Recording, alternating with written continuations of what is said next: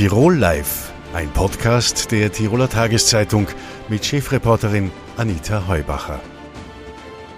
Herzlich willkommen bei Tirol Live, dem Fernsehformat der Tiroler Tageszeitung. Das Vertrauen in das politische System Österreichs ist dramatisch gesunken und auf einem Tiefpunkt angelangt. Was das für das politische System und die politischen Parteien bedeutet, möchte ich heute mit Lore Hayek besprechen. Sie ist Politologin, Politikwissenschaftlerin an der Universität Innsbruck. Herzlich willkommen. Danke für die Einladung.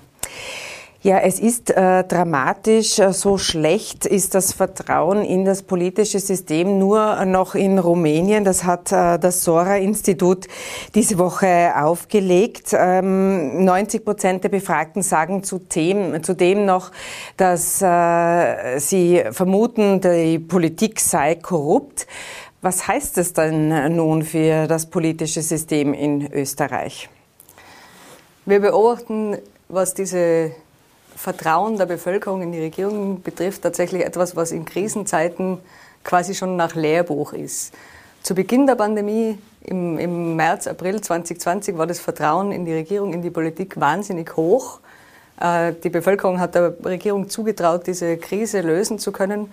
Und natürlich mit Fortdauer der Krise gibt es mehr äh, werden mehr, mehr, Fehler gemacht, gibt es immer mehr Probleme und gibt es, das merkt auch jeder, jede von uns selber, einfach eine wachsende Unzufriedenheit und die drückt sich auch in diesem sinkenden Vertrauen in die Politik und in die Regierung aus.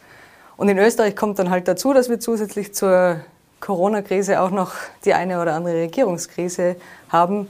Also da, dadurch sind diese negativen Zahlen jetzt zu erklären.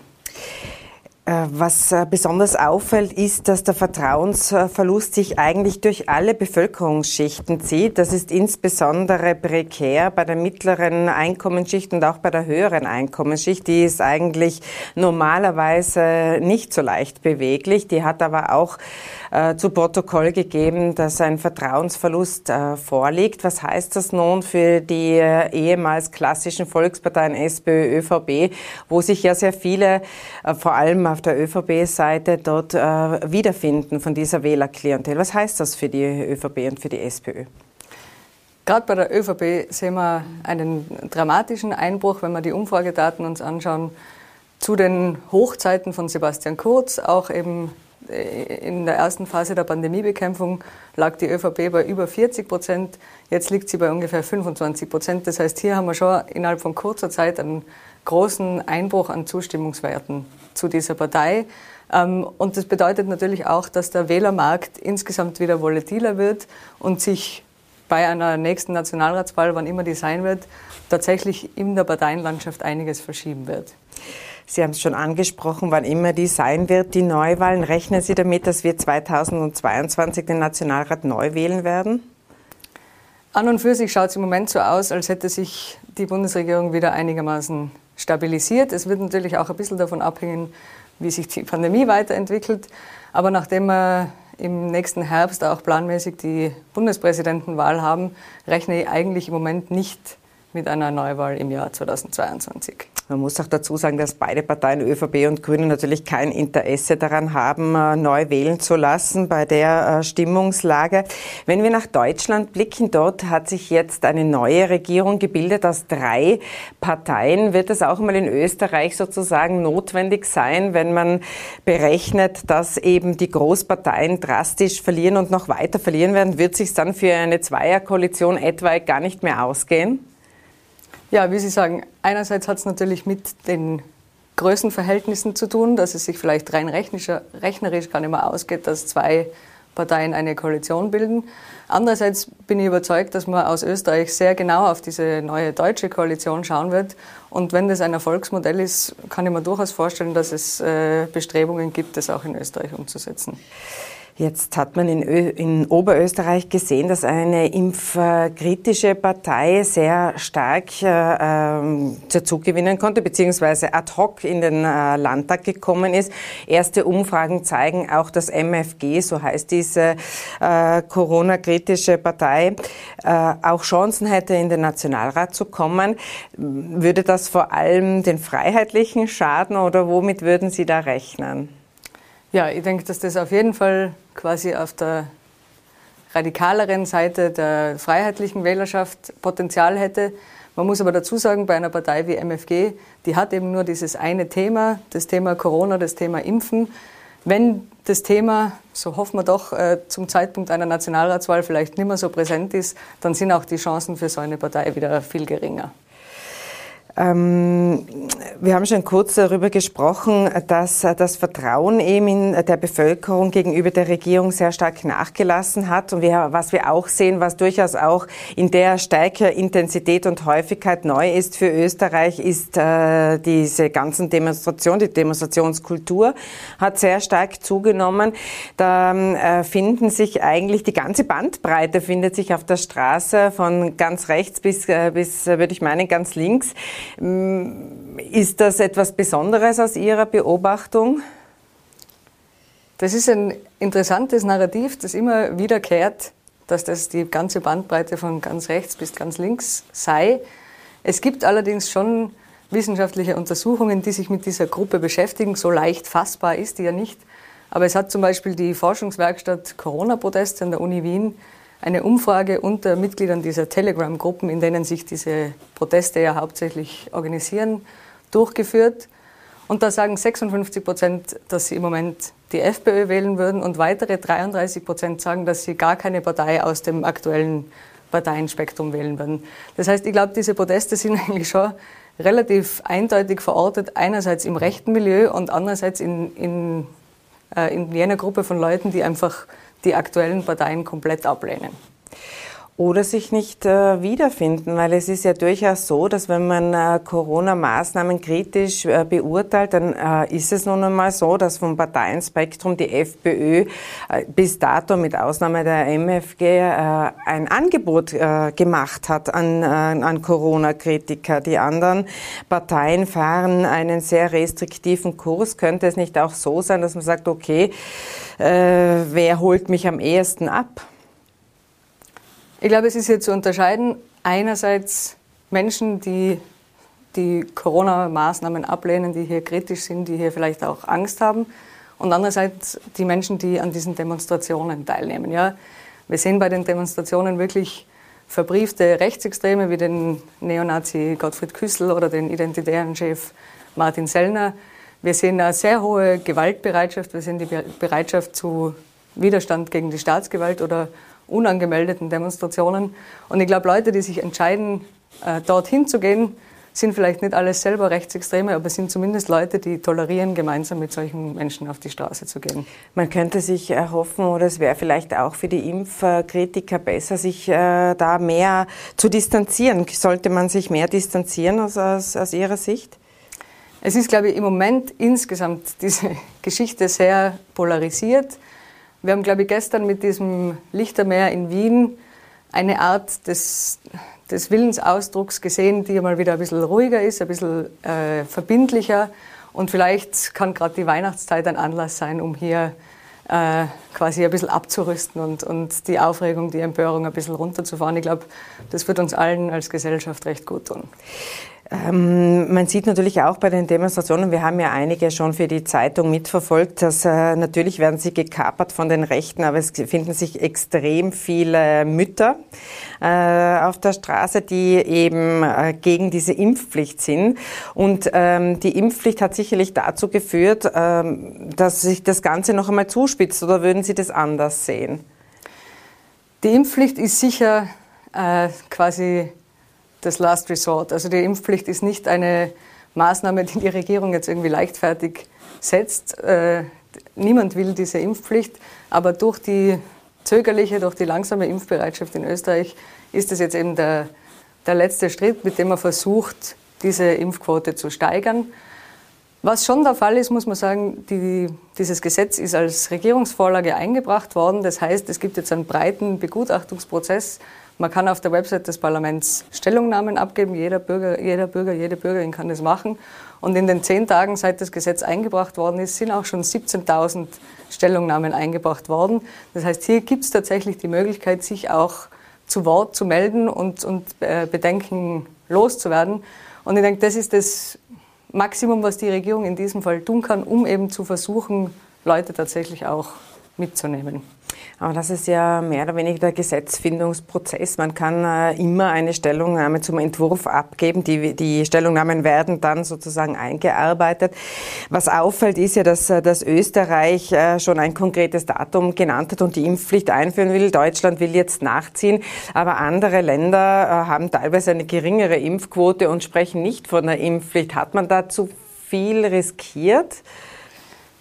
Natürlich versucht man diese Impfpflicht auch als ähm, Anreiz, äh, also diese Impfpflicht mit 1. Februar auch als Anreiz zu nehmen, dass sich jetzt Leute schon vorher impfen. Man muss aber sagen, da gibt es auch Daten aus dem Austrian äh, Corona Panel Project, äh, dass diejenigen, die quasi nur zögerlich sind mit der Impfung, die kommen jetzt schon langsam zur Impfung, aber es gibt doch einen recht harten Kern von 15 Prozent plus minus, die sagen, sie wollen sich nicht impfen lassen. Und äh, es ist schwer, also mit nur einem Anreizsystem ist es schwer, an diese Leute einfach heranzukommen. Glauben Sie, dass diese Spaltung der Gesellschaft, die offensichtlich da ist, äh, wieder zu kitten ist?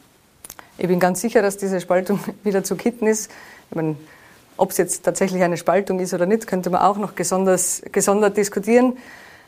Aber sobald äh, die Pandemie in den Griff bekommen ist, sobald die Pandemie abgeflacht ist und nämlich dauerhaft und nicht wenn man nur wieder auf die nächste Welle wartet, dann wird sich auch diese Stimmung in der Bevölkerung wieder beruhigen. Und im Moment gibt es einfach kein besseres Mittel, um die Pandemie zu beenden, als sich impfen zu lassen. Deswegen liegt es doch auch in der Verantwortung von jedem und jeder Einzelnen, sich da zu beteiligen. Frau Hayek, vielen Dank für den Besuch im Studio und äh, schöne Weihnachtsfeiertage. Ihnen auch, vielen Dank. Ab heute gelten strengere Einreiseregelungen nach Österreich. Man muss also dreimal geimpft sein oder geimpft und genesen und oder genesen und einen PCR-Test vorweisen.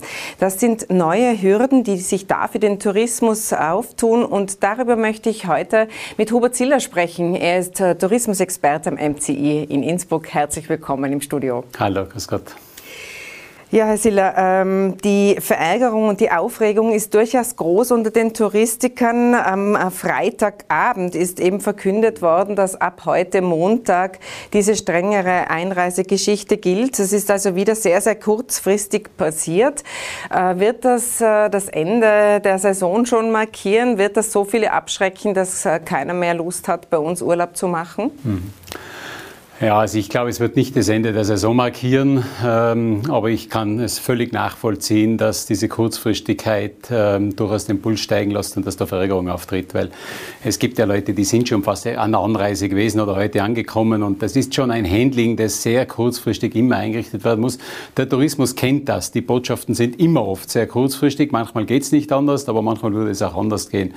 Das Ende der Wintersaison würde ich würde jetzt nicht glauben. Äh, ich glaube, der, der Urlauber, wenn er dann und die Sehnsucht ist groß. Wenn er dann in Urlaub fährt, nimmt schon ein bisschen was auf sich. Das heißt, wenn er es früh genug weiß, dass er getestet irgendwo hin muss, das kennen wir vom Sommer, das kennen wir, wenn wir nach Dubai oder egal wohin reisen, äh, dann wissen wir das. Die Kurzfristigkeit ist ein Problem äh, und erschweren tut es auch. Äh, die Problematik mit den Kindern. Es wäre also sehr, sehr hilfreich, wenn wir von der Hochrisikoliste auch wieder runterkommen würden aus Österreich. Das muss man vielleicht, da muss ich einhaken, das muss man erklären mit den Kindern. Das sind äh, also immer die zwischen 12 und 15-Jährigen, die eben noch nicht geimpft äh, sind. Und da gibt es ein großes Thema bei der Rückreise. Wenn ein deutscher Gast äh, mit Kind bei uns Urlaub macht, dann müsste sozusagen das äh, Kind in Quarantäne Quarantäne. Genau, also da müssten die, die Kinder, weil sie nicht geimpft sind, in der bei der Rückkehr in das eigene Land in eine Quarantäne. Das hängt mit diesem Faktor des Hochrisiko, Hochrisikogebietes zusammen. Ähm, es ist sehr schwer, äh, von Listen wieder runterzukommen, aber das wäre in diesem Fall, glaube ich, jetzt äh, könnte man das evaluieren.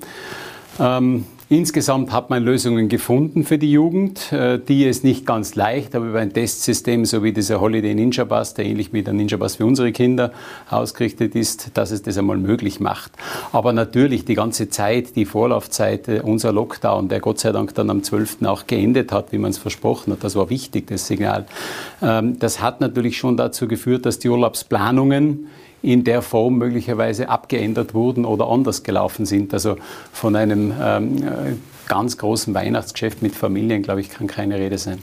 Heute in der Früh hat ein Vertreter des Wiener Städtetourismus gemeint, es sei durchaus so, dass auch äh, über Weihnachten und Neujahr die Buchungslage in den Städten schlecht sei. Also man liege ungefähr bei einem Viertel des normalen Geschäftes. Bei uns in Tirol muss man sagen, ist es ja etwas besser. Aber wo wir Luft nach oben haben, ist der Jänner. Und da droht ja schon wieder der nächste Supergau, oder? Ja, das ist ein Zeichen dieser Pandemie. Die Planbarkeit ist weg. Also wir, wir glaube ich, wir müssen auf Sicht gehen. Wir müssen die nächsten zwei Wochen ins, ins, ins Auge nehmen. Da schaut es aus, als wenn es planbar wäre. Und, und der Jänner ist unsicher, dass äh, die Gesundheitsdaten bestimmen letztlich auch und der Tourismus oder bestimmen die Tourismusentwicklung. Es gibt kaum eine Branche wie, wie jetzt diese Hotellerie, Gastronomie, auch der Handel im Sportbereich, auch die Bergbahnen, die so abhängig sind von diesen Gesundheitsdaten. Und ähm, ja, der Jänner ist äußerst unsicher. Man kann es heute überhaupt nicht prognostizieren, äh, wie es gehen wird. Und das ist für unsere Wintersaison natürlich suboptimal. Sie haben einmal gemeint, äh, es ist so, dass das Produkt stimmt. Also die Leute wollen Skifahren und wenn es irgendwie möglich ist, dann kommen sie auch. Sie sagen ja selber, man ist einiges gewöhnt, man nimmt also Tests in Kauf. Andererseits äh, ist es ein Thema, weil ja auch sehr viele Schulskikurse wegfallen, Corona bedingt. Ist das eine Problematik, die wir noch länger spüren werden? Äh, also das Produkt stimmt wirklich. Wir sind eine ein äh, Bewegung in verschneiten Landschaften, in der Natur, äh, sportliche Aktivität. Also das ist etwas, was auch künftig sehr nachgefragt wird, mit Skifahren im Zentrum, mit alternativen Sportarten, Winterwandern, Rodeln, nordische Bewegungsformen. Das Produkt hat Zukunft, gar keine Frage. Die Problematik natürlich, wenn jetzt zwei, drei Saisonen die Jugend da nichts mehr dazukommt, weil die Jugend nicht zum, oder die Kinder auch in ihren Schulskiwochen nicht dazukommen, dann natürlich generieren wir damit keine neuen Wintersportler. Jetzt wissen wir, dass die Demografie schwierig ist. Also das hat schon Folgewirkungen und die wird man irgendwann auch einmal spüren. Deswegen ist es schon sehr wichtig, dass auch äh, ja, möglichst rasch auch wieder Aktivitäten von Schulen, von Vereinen in dieser Form im Winter stattfinden können. Ein zweites äh, großes Thema, das äh, die Unternehmer auch selbst immer wieder artikulieren, ist der Mitarbeitermangel. Wir haben das Thema, dass auch äh, Mitarbeiter, die bei uns jetzt schon vor Ort waren, aufgrund dieses Lockdowns dann etwaig auch abgewandert sind in die Schweiz, weil es dort vermeintlich eben sicherer ist, der Arbeitsplatz. Die Schweiz hatte ja ähm, letztes Jahr eine Saison im Unterschied zu uns. Und äh, dieser Mitarbeitermangel, da sagen sogar die Branchenvertreter, man muss jetzt mehr bezahlen, also äh, den, um den Mitarbeitern mehr bezahlen. Ist das ein Hebel, wo Sie sagen, ja, okay, das, äh, das könnte so äh, dann funktionieren und es könnte tatsächlich so stattfinden, dass man die Mitarbeiter wieder besser binden kann? Mhm. Äh, das Thema ist jetzt nicht nur in der Pandemie groß geworden. Ja, da hat sich das jetzt natürlich zugespitzt und ist dramatischer geworden. Und es haben viele, gerade im Tourismus, aber auch in anderen Berufszweigen, äh, sich die Frage gestellt, hat das Zukunft? Ja, und es ist jetzt ein schlechter Zeitpunkt zu sagen, das hat Zukunft. Ja. Aber ähm, natürlich die Rahmenbedingungen und auch, auch letztendlich, es sind relativ junge Leute, die im Tourismus arbeiten. Wir finden die Generation X und die Babyboomer nicht mehr im Tourismus. Ja. Also das heißt, es ist die Generation von 20 bis 40, die ganz stark da drin arbeitet. Und die arbeitet nicht mehr so, wie man das vielleicht früher gewohnt war die wollen trotzdem Flexibilität in ihrer Freizeitgestaltung haben.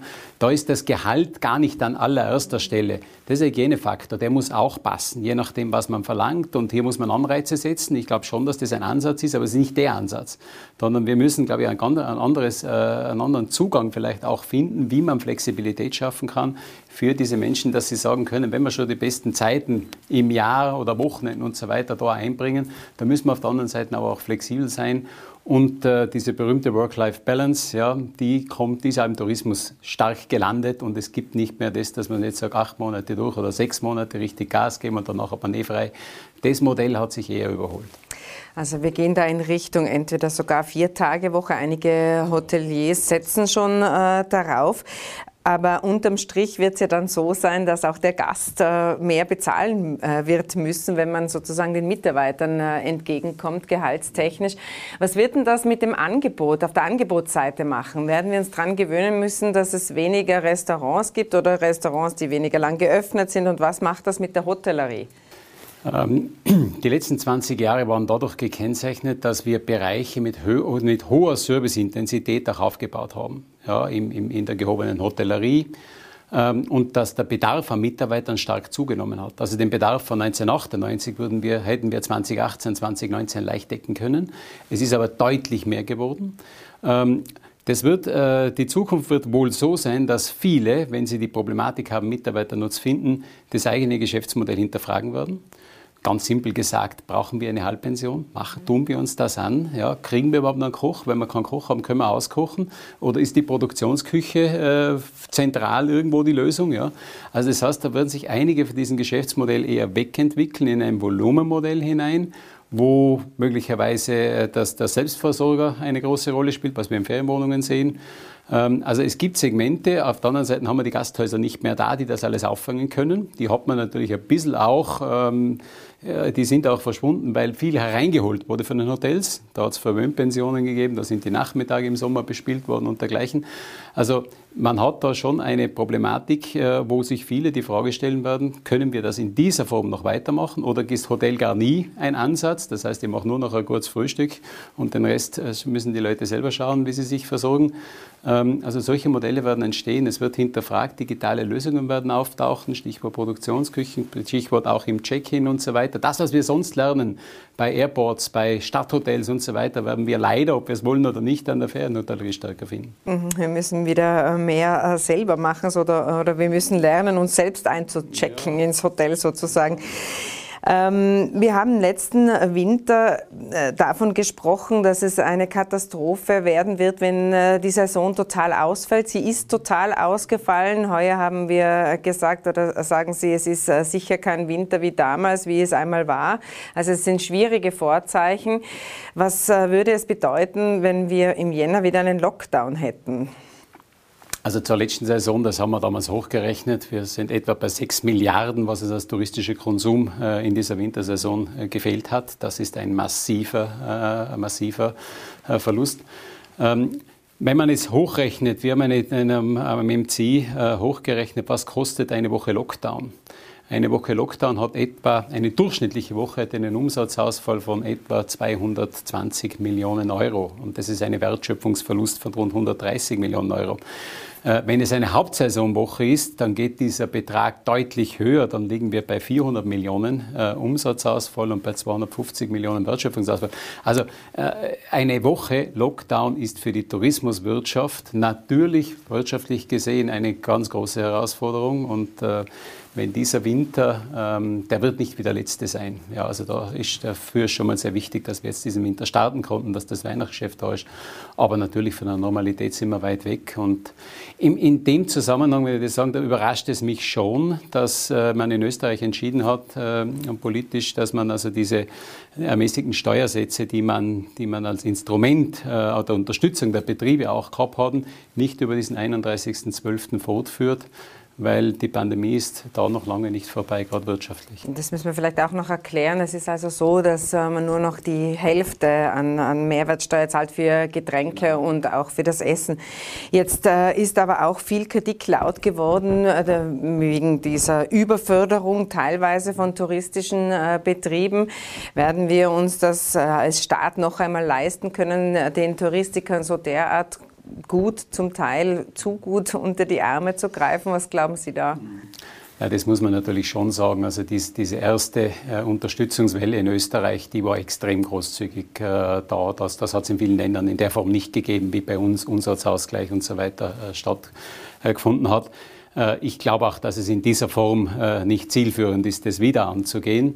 Aber gerade wenn man sagt, Reduktion der Mehrwertsteuersätze, der ja in vielen Ländern viel billiger ist. Die Schweizer haben ja von vornherein einen viel günstigeren, auch die Deutschen äh, niedrigen Mehrwertsteuersatz auf die Beherbergung, auf Speisen, Getränke. Das war ein sinnvoller Ansatz. Ja. Solche Dinge, glaube ich, fördern letztlich auch, auch die, die Wirtschaft und die Wirtschaftskraft. Ähm, dass wir uns auf Dauer dieses Fördersystem im Tourismus, aber in anderen äh, Bereichen nicht leisten können. Ich glaube, das liegt auf der Hand, das geht sich nicht aus. Robert Ziller, vielen Dank für den Besuch gerne, im Studio. Gerne. Die Kultur hatte aufgrund des andauernden Wegsperrens und Wiederaufsperrens und der unzähligen Sicherheitskonzepte auch nicht immer viel zu lachen. Das soll sich jetzt ändern. Der Tiroler Kabarettist Markus Koschu will die Leute zum Lachen bringen und ist heute bei uns im Studio. Herzlich willkommen. Ihnen Gott, Frau Heubacher. Es freut mich außerordentlich, dass ich heute da im Studio sein darf. Und lassen Sie mich noch meiner Freude Ausdruck verleihen, dass Ihr Name Heubacher ist, weil jeder Bauer weiß ja, dass das beste Heu wächst, wenn ein Bach in der Nähe ist. Das klingt ein bisschen nach Bauernregel. Das klingt äh, so, als wären Sie nicht der Markus Koschuh, sondern ein anderer sehr beliebter äh, Moderator und äh, ja, äh, Entertainer zumindest. Ja, das klingende Österreich geht uns allen wahrscheinlich sehr ab, vor allem mit Sepp Froch. Also hat es doch geprägt und äh, wird schon ein bisschen in den Jahresrückblick, den ich vorher habe, einfließen. Der Jahresrückblick, äh, den zeigen Sie sowohl in Innsbruck im Treibhaus als auch im äh, Komma im Würgel. Und äh, dieses Jahr hat ja wirklich allerhand zu bieten. Wir haben zwei Bundeskanzler verschlissen, fällt mir jetzt so ad hoc ein. Es hat sich eines getan in der Landespolitik, aber auch in der Bundesregierung. Was ist Ihnen denn hängen geblieben? Worauf können wir uns denn einstellen bei Ihrem Jahresrückblick? Na, es war schon ein Jahr der Rücktritte. Also man war sich dann kurz, Blümel, also der Mann, der sich an nichts erinnern kann. Aber auch in Tirol, Bernhard Tilg, Gesundheitslandesrat. Der immer alles richtig gemacht hat. Immer alles richtig gemacht hat. Und zu Bernhard Tilg äh, fällt mir eigentlich nur ein, äh, die Lücke, die Bernhard Tilg hinterlässt, ersetzt ihn zur Gänze. In der Tiroler Landespolitik sitzt jetzt die Frau Lea äh, an seiner Stadt, äh, auf seinem Regierungssessel. Ähm, Sie haben es schon erwähnt, auch äh, auf der Bundesebene, da haben wir einiges an Rücktritten erlebt. Äh, was ist denn abseits dieser Rücktrittskultur, die in Österreich ja an und für sich nicht ganz so ausgeprägt ist, sonst noch passiert aus Ihrer Sicht? Ähm, das war es jetzt nicht ad hoc, weil ein Rücktritt ist mir schon noch hängen geblieben. Und zwar an den denkt niemand mehr. Können Sie sich noch an die Arbeitsministerin Christine Aschbacher erinnern? ja, schon, unvergessen, äh, unvergessen. Ich habe da einen Ausschnitt mitgebracht aus ihrer Doktorarbeit, äh, die sie nach bestem Wissen und Gewissen ja verfasst hat. Und das muss man sich einmal auf der Zunge zergehen lassen, was sie dort nach bestem Wissen und Gewissen geschrieben hat. Vielleicht, daher ist es seltsam, dass, wenn es irgendeine Phrase, die garantiert wird, um mich auf den Weg, es ist, wenn jemand zu mir sagt, Okay, fein, du bist der Chef, sagt Branson. Was mich ärgert ist, dass in 90 Prozent der Fälle, wie was diese Person wirklich sagen will, ist, okay, dann glaube ich nicht mit Ihnen einverstanden, aber ich werde rollen und tun es, weil Sie sagen mir zu. Ja. und dann ist sie zurückgetreten. Ähm, um der medialen Vorverurteilung zu entgehen. ja, aufgrund, ähm, äh, ja, diese, das war die Plagiatsgeschichte sozusagen, aber man kann offensichtlich auch äh, ganz, ganz schlecht äh, kopieren und ähm, offensichtlich auch zusammenhangslos kopieren. Das ist auch etwas, äh, was man äh, neu dazulernt. Frau Heubacher, Moment mal. Bauernregelzeit, nicht wahr? Beim Impftermin der Bauer sitzt, weil heute wird er stadt's Feld gespritzt. Bitte, was wollten Sie sagen?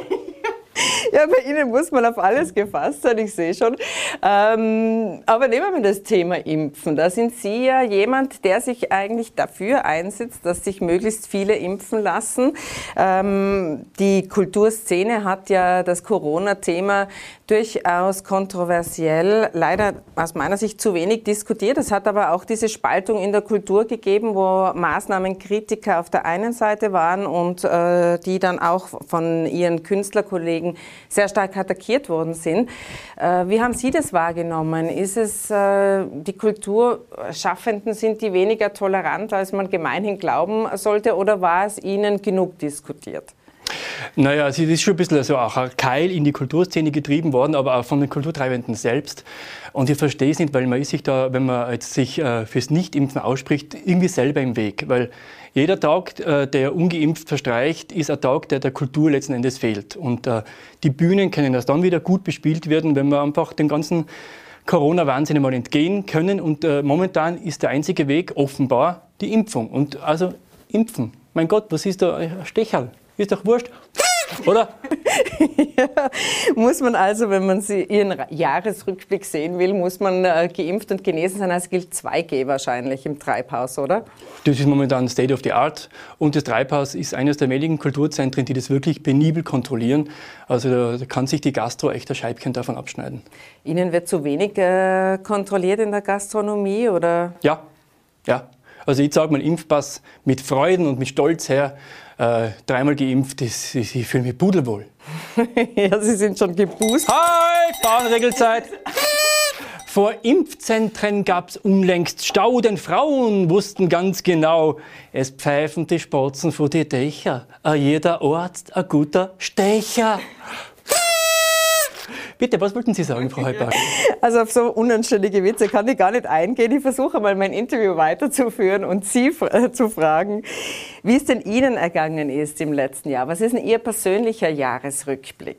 Also ich bin so oft auf der Bühne gestanden wie kaum in den Jahren zuvor.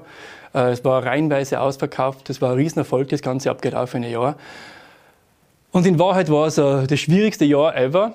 Äh, normalerweise, wenn mich Leute fragen, wie wird man Kabarettist, soll ich es auch versuchen, sage ich immer, natürlich, mach's, tu's, trau dich.